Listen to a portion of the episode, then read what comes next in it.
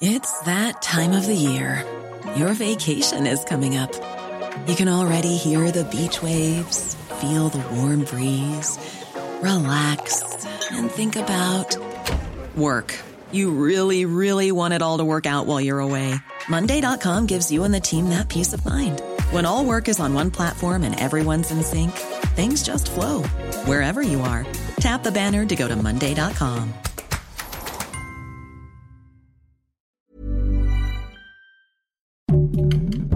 Heraldo Podcast, un lugar para tus oídos. Estas son las breves del coronavirus, la información más relevante sobre el COVID-19 por el Heraldo de México.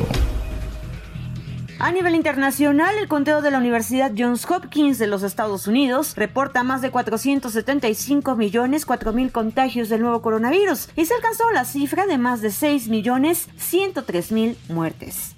En la octava semana de reducción continua de casos positivos por COVID-19, la mortalidad tiene una reducción absoluta del 96% comparado con la segunda ola de contagios. Esto lo dijo el subsecretario de Salud, Hugo López Gatel.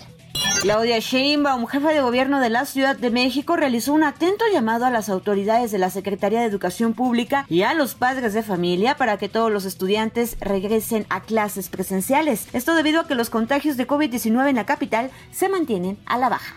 El próximo viernes, menores de entre 5 y 11 años de edad que viven en la frontera de Coahuila con Estados Unidos serán vacunados contra COVID-19, según el secretario estatal Roberto Bernal, quien dijo que la entidad es una de las primeras en el país donde se vacuna a este grupo poblacional.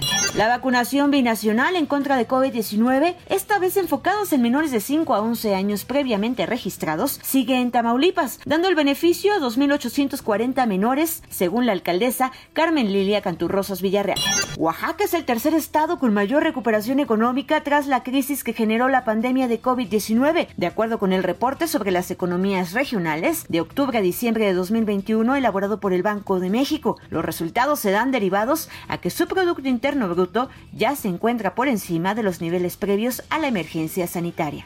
El Instituto Nacional de Enfermedades Respiratorias dio a conocer que a causa de la pandemia hubo una desatención de otras enfermedades infecciosas como la detección de la tuberculosis, la cual bajó en un 33.8%. Y a través de un comunicado, la empresa farmacéutica estadounidense Moderna informó que su vacuna contra el COVID-19 tuvo buenos resultados ante la variante En niños de entre 6 meses y 5 años de edad, por lo que solicitarán la aprobación en Estados Unidos.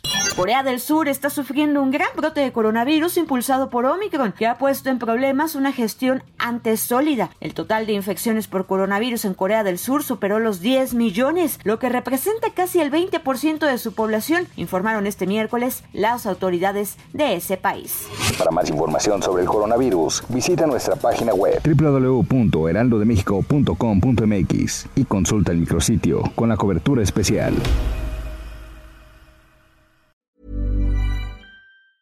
Hi, I'm Daniel, founder of Pretty Litter. Did you know cats tend to hide symptoms of sickness and pain? I learned this the hard way after losing my cat, Gingy. So I created Pretty Litter, a health monitoring litter that helps detect early signs of illness by changing colors, saving you money and potentially your cat's life. Pretty Litter is veterinarian developed, and it's the easiest way to keep tabs on your fur baby's health right at home. Go to prettylitter.com and use code ACAST for 20% off your first order and a free cat toy. Terms and conditions apply. See site for details.